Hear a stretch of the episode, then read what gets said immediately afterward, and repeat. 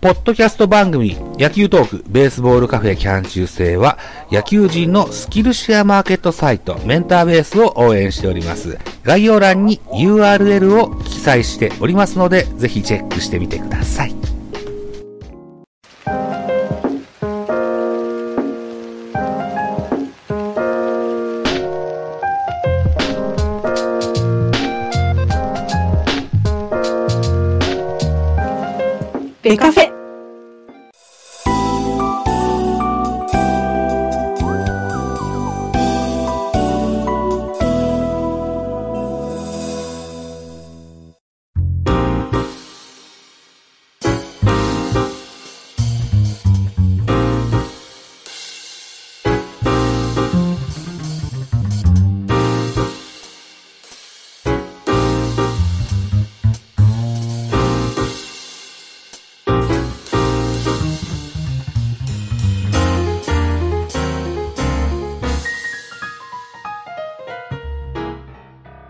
本日は野球系ポッドキャスト番組、ヤボールからキリマンさんをお招きいたしましてのコラボレーショントークでございます。キリマンさん、じゃあ自己紹介をお願いできますでしょうか？はい。私、キリマンと、えー呼ばれています。ヤポールというポッドキャストを昨年の9月から開始しておりまして、ポッドキャスト内でも少し喋ってるんですけども、えー野球の矢とベースボールのボールを合わせてヤボールという感じで、えータイトルをつけまして、まあ、日本の野球もアメリカのベースボールも、まあ、幅広く取り扱って話しますよっていう意味を込めて、えーうんそう、タイトルを付けさせていただきました。はい。で、現在ですね、まあ、一番メインの仕事は、大学の野球部のアスレチックトレーナーとして、えー活動しているんですけども、まあ、それとともに、えっ、と、研究もやっていてですね、はい、いろいろな、まあ、特に投球動作に関する、まあ、3次元の動作分析みたいなことをやっていて、まあ、そっちの方面でもなんですか、こう、あの、現場で、まあ、怪我とかも見ているっていうのもあり、えー研究室で研究もしているっていうのもあったりとかして、まあ、そういった、まあ、いろいろな幅、幅広いところで野球の話をできればなということで、今、配信させていただいております。はい。よろしくお願いします。だから私がやっております野球系のポッドキャスト番組ベースボールカフェキャン中世は基本的には日本のプロ野球のファンの方をお招きしておしゃべりするというような内容のものをやってます。だから同じ野球系の番組と毛色の違う。そうですね。あの、最初に始めるにあたって、なんか、うん。えっ、と、ポッドキャストで日本で、まあ、野球ってこう調べていろいろ、まあ、皆さんどんなことを発信されてるのかなっていうことで、まあ、あまりこう被って同じような内容でもなと思って、あの、確認していたところ、まあ、多くの方はや,、はい。やはり、まあ、に日本のやっぱプロ野球で、まあ、ファンのチームの話だったりとか、っていうのがやっぱ大半だったので、あじゃあこう、こういった、まあ、先ほどお話しさせていただいたような、なんか内容だったら、うん。まあ、ちょっとあんまり喋られてないのかなというふうに思って、はい。で、いうことで、ぜひ、あの、非常に興味深い番組だと思います。僕のこのベースボールカフェ期間中でも野球好きの方が多く聞いてくださいますので、あの、興味を持っていただける方も多くいると思います。ぜひ、キリマンさんのヤボール聞いていただけたらというふうに思いますけども、ぜひぜひよろしくお願いします。アスレチックトレーナーというのはまずどのようなそうですよね。あの、アスレチックトレーナーって、まあ、うん。多分、あの、一番皆さんが目にするのは、えっと、野球だとあの、選手がこう、デッドボール当たったりとか、自打球当たったり、こう、怪我をした時に、まあ、真っ先にこう、フィールドに走っていくえ人ですね。その、ええ。っと、まあ、いろいろちょっと業務はあるんですけども、まあ、その中の一つが、まあ、選手がこう、フィールドで怪我をした時とかの応急処置っていうのが一つ、こう、まあ、大きな仕事になりますので、とそういったあたりだったりとか、あとはですね、まあ、怪我をした選手のリハビリとか、あとは手術をした選手のリハビリもそうですし、まあ、あとなんか、まあ、野球だとあんまりないんですけども、試合前にこうテーピングを巻いたりとか、うんまあ、ストレッチをしたりとか、まあ、コンコンディショニングをしたりとか、で、あと、怪我の予防とかですね。まあ、そういった、まあ、選手の、まあ、コンディショニング、体のことに関することを一通りこう網羅するというような職業です。いわゆる医薬に近いような。そうですね。スポーツ医学的なところになりますね。ああ、そうなんですね。えっと、本日付でですね、1年と数ヶ月ぶりに、あ、ぼ僕巨人ファンなんですけども、巨人では梶谷選手が怪我から明けて、はい。支配下に登録されて、今日のゲーム出たのかどうかちょっと確認はしてないんですけども、えーおそらく巨人内のアスレティックトレーナーも大変なんでしょうね、きっとね。そういう選手がいいた場合は。そうですね。もう本当に、あの、復帰していくと時はもうなんか祈るように、まあ、また再発しないかとか、うんうんうん。もう本当に、あの、なんかお願いながら戻して、で、無事に、こう、やっぱでも活躍してくれるとすごい嬉しいっていうような感じになりますね。いわゆる縁の下の力持ちみたいな、そんな役割ですかね。はい。あと、投球フォーム、投球動作の3次元の、何でしたっけ？解解析、分析、もうちょっとわかりやすくはい。教えていただきこれはですね、はい。あの、まあ、それだけじゃなくて、まあ、いろんな研究をやってるんですけども、まあ、最近特に力入れてるのが、まあ、その、分析で、一昔前ですと、そういう分析って、あの、体に銀色の親指の爪ぐらいの大きさの丸いやつを体にいっぱいつけて、なんかこうええ測定しているようなのを見たことある方もいらっしゃるかと思うんですけど、え。えー今はもうそういう、なんていうんですか、マーカーって言うんですけど、マーカーとかも何にもつけずに、うん普通に、なんていうか、その普通の、えー野球するような格好で、ええ。カメラが、えっ、と、8台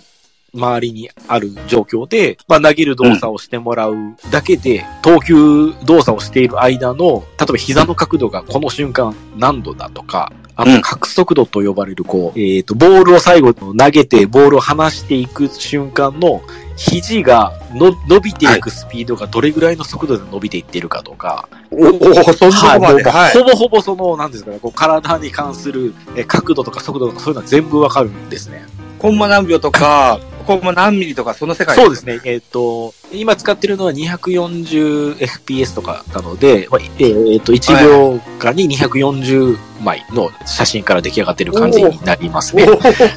iPhone とかの、あの、うんスローのカメラがだいたい240なんですけども、あれぐらいの、まあ、スローで、そういろんな、あの、数値を取得してるっていう感じですね。ああ。で、えっと、なんでしょうね。例えば、ピッチャーの投球フォームであるならば、不調な選手、前世紀の時はこんな感じだったけど、現在はこんな感じだから、この辺の調整したらいいんじゃないのみたいなアドバイスをされる。そうそういうようそれも、そういうこともできますし、まあ、もうそうで、うんうん単純に、えっ、と、まあ、例えばアマチュアの選手の動作を取って、ええ、ええ。プロの選手とかと比べたときに、じゃあここの数値がまだまだだから、じゃあここをちょっと改善させようとか、っていうアドバイスになったりとか、で、あとはもう本当単純にその研究で、なんていうか、例えば120キロを投げる人と140キロ投げる人だと、えっ、えと、どこの何が違うから、そんな、そういう速度の差になっているかとか、っていうのを調べたりですね。単純に筋力の違いではないんですね。えーそえそうですね。あの、うんもし単純に筋の違い、あ筋力の違いだけだったら、うんえっ、と、うんボディービルダーが多分200キロぐらい投げると思う。そうですね。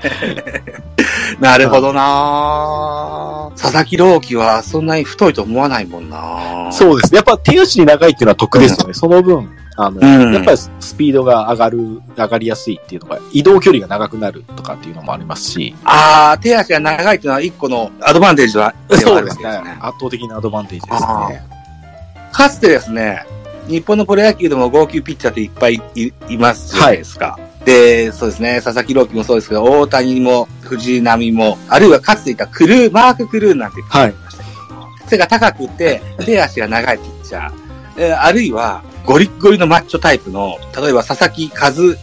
ですとか、ベイスターズのね、今はロッテかな、えー沢村和弘ですとか、ゴリゴリの選手がいるじゃないですか。でも160キロに届くっていうのは手足が長い選手だよねって話をお自分の番組で話したこともあるんですけども、要はそんな話ことですよね。そうですね。やっぱその、うん。あの、筋力は後からでもつけれると思うんですけど、手足の長さってもうその身長とかなり関係あるので、なかなかその後から改善するのは難しいっていうことを考えると、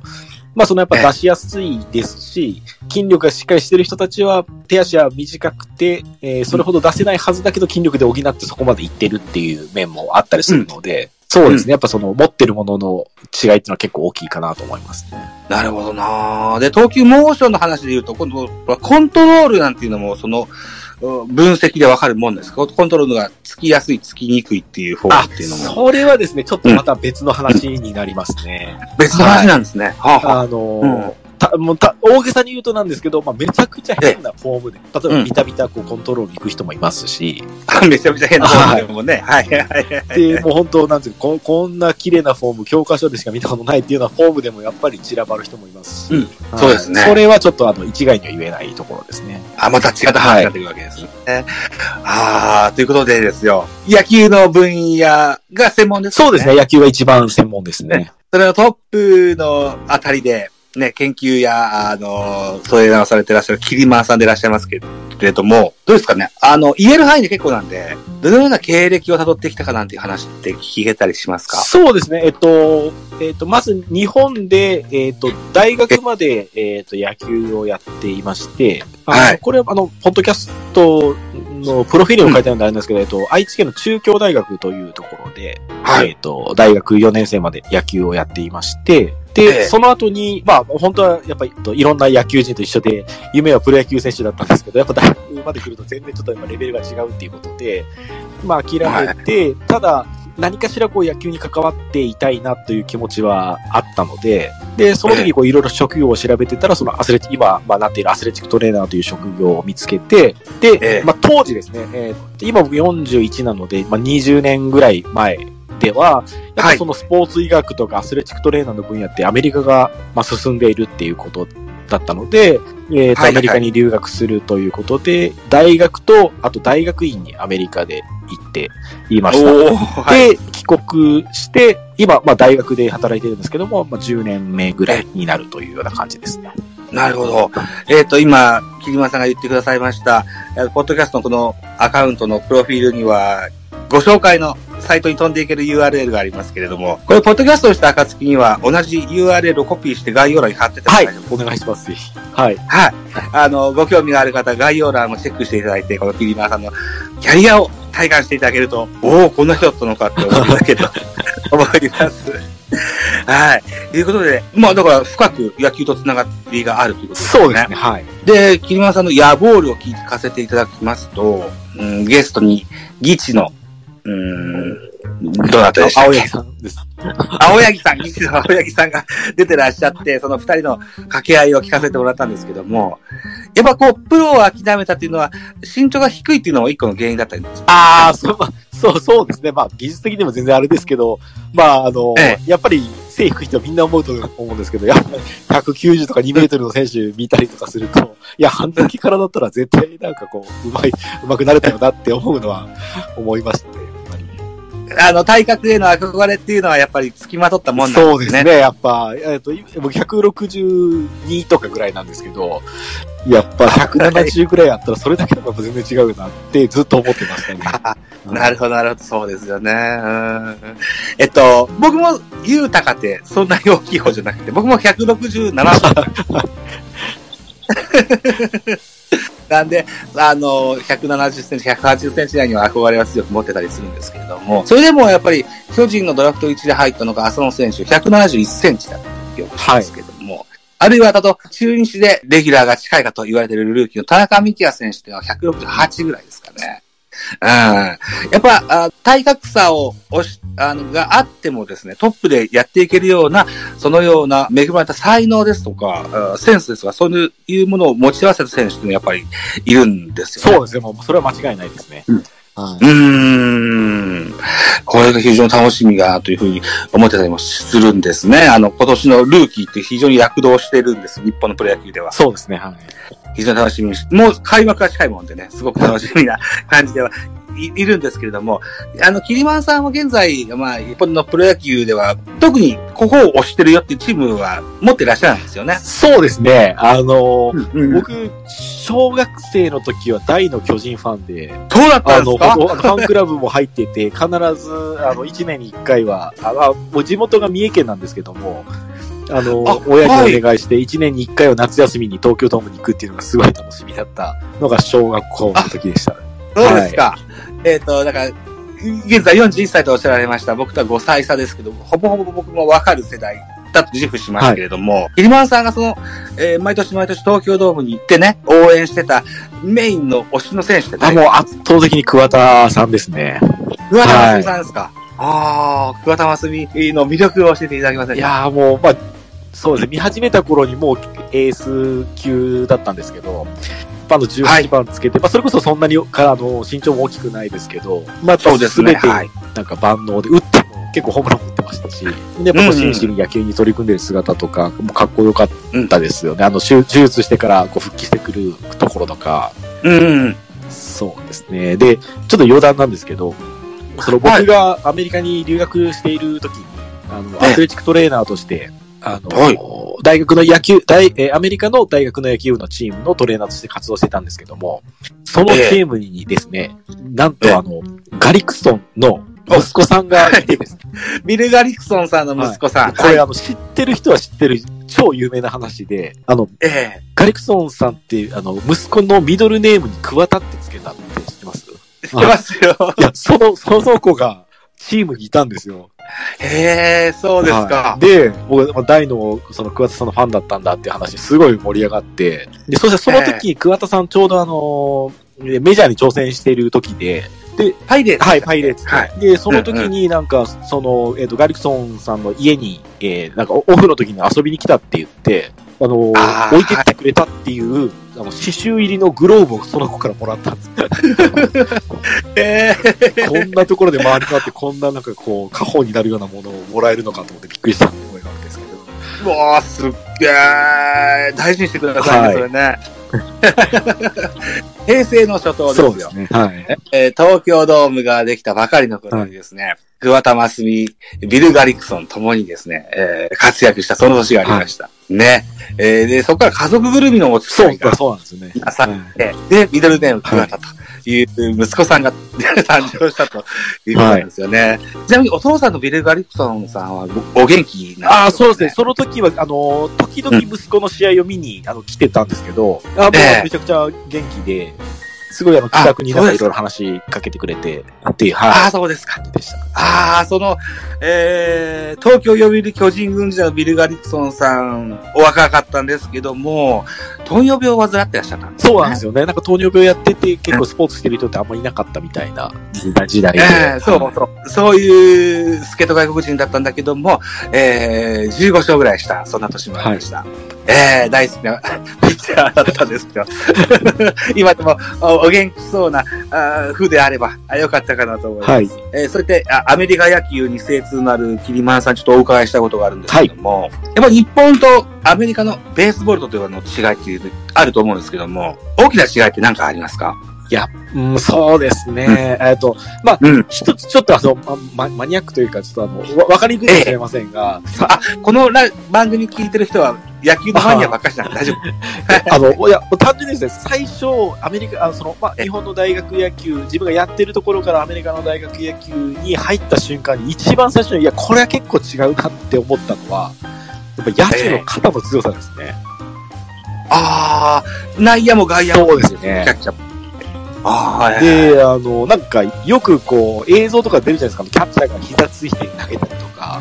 ジャンピングスローしてすごい高くみたいな。いや、ええあれがなんかもう全然違うなと思って、で、ちなみに今ちょっとその研究的にも、結構リリースが関係するんじゃないかっていうところで、まあそういった研究も今やってるんですけど、それが回り回ってですね。それはやっぱ大きく違うなと思いましたね。うーん、肩の強さか。先ほども、キリマンさんが名前出された桑田さんもですね、上手なショートやセカンドの選手、助っ人外国人の選手が、を入れて、その見事なプレーを見てほしいっていうのは、解説者時代からよく言ってらっしゃいましたね。そう。あーあと、メジャーリーガーのお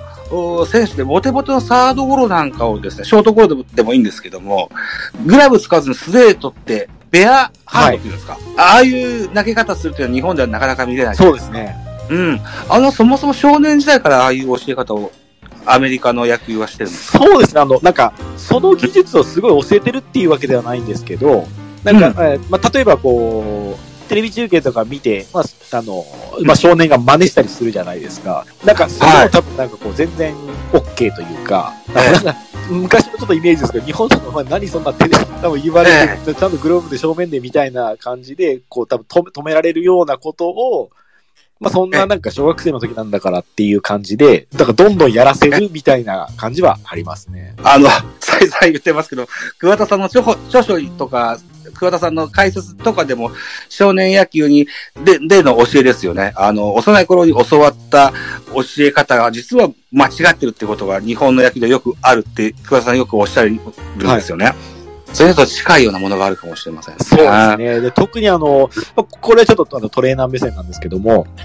ええやっぱり子供の時っていうのは、やっぱいかに、なんか運動体験が多い、豊富なのかっていうのは結構大事だと思っていて、いろんな種類のスポーツっていう。そうですね。それは、あの、まあ、もちろん、そう、あの、簡単に言うとそうなんですけど、その、いろんなスポーツっていうよりは、その、いろんな体の使い方だったりとか、えー、あえっ、と、いろんな重さのものを投げたりとか、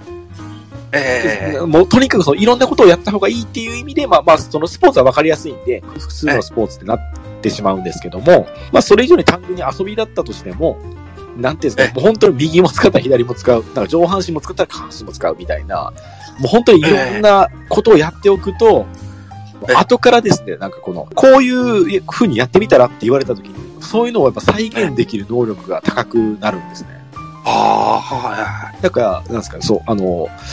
例えばこう腕も、うんと、一えっと、例えばオーバースローで、えー必ずそこしか振ったことないっていう人と、なんか上も振ったことある、もあるし、横も振ったこともあるし、例えばアンダーでも振ったことあるみたいになると、じゃあこの、じゃあ中間やってみろって言われた時に、中間で投げられたりとか、人ってその、うん。真上と真横知ってたら、じゃあその中間ぐらいって言われたら、例えば斜めとかできるんですけど、もう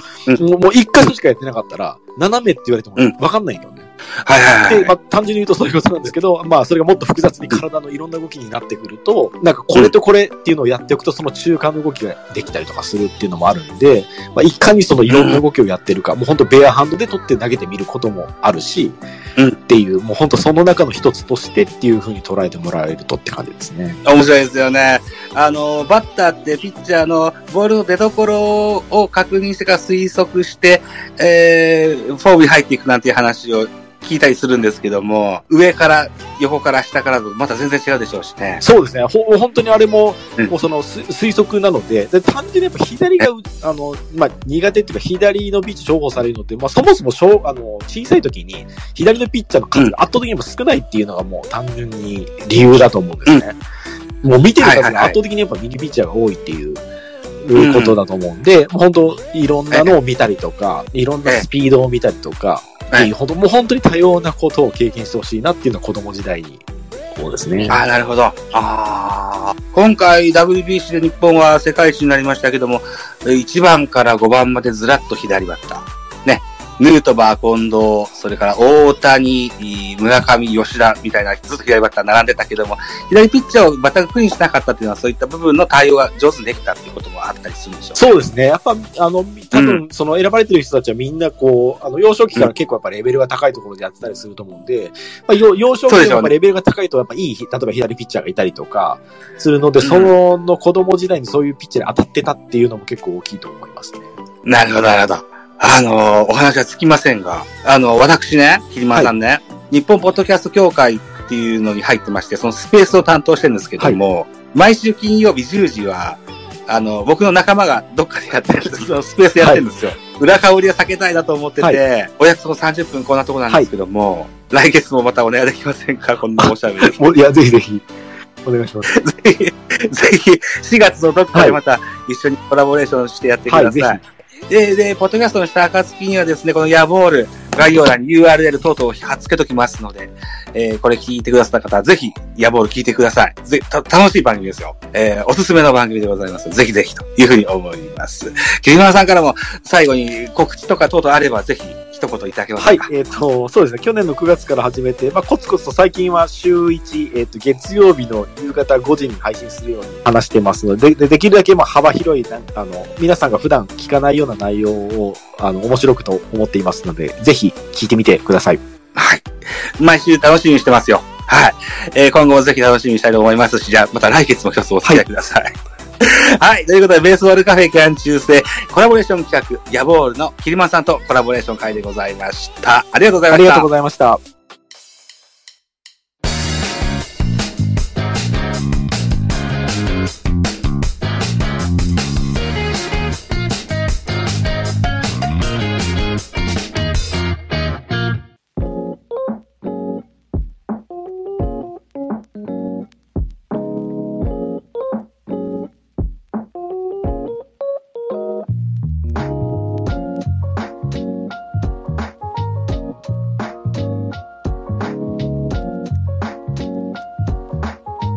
ありがとうございました。ここまでポッドキャストにしたいと思います。はいありであのーやっぱ二人で喋ると30分 熱いそうです、あっという間ですね。一人だと全然進まないですけど。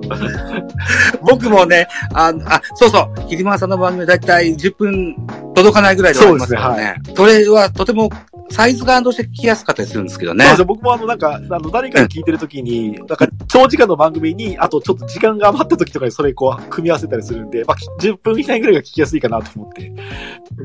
短めにやってます。はい。あのー今後も聞かせていただきますし、先ほども言いましたように、4月にもう一回絡んでてください。僕、今日おしゃべりしたい箇条書き半分ぐらい、半分も消化してないんですよ。はい。また、あの、お時間、都合がつくときで結構ですので、一つよろしくお願いします。明日中には、ポッドキャスト番組にアップできると思いますので、またオンエアチェックも兼ねて聞いてやってください。ありがとうございます。えー、アップした暁には告知もしますから、ぜひ反応してやってくださいね。ということで、えーと、ちょっとなんか、世話しなかったですけども、大変申し訳ございません。えっと、お聞きくださったモスミジさんもどうもありがとうございましたありがとうござ。いました。来月もどっかで、えーこの二番組でコラボレーションしますので、また遊びに来てやってくださいね。桐間さん、お忙しいお時間ありがとうございました。いえいえ、ありがとうございました。はい。またじゃあ打ち合わせして4月の予定決めましょうね。じゃあおやすみなさい。ありがとうございます。おやすみなさいはい、失礼いたします。ポッドキャスト番組、野球トークベースボールカフェ期間中制では皆様からのコメント、メッセージ、レビューなどお待ちしております。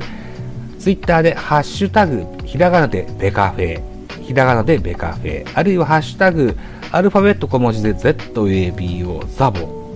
とつぶやいていただきますと、私、エゴサをしに行きますので、ぜひお気軽にコメントしてください。よろしくお願いします。また、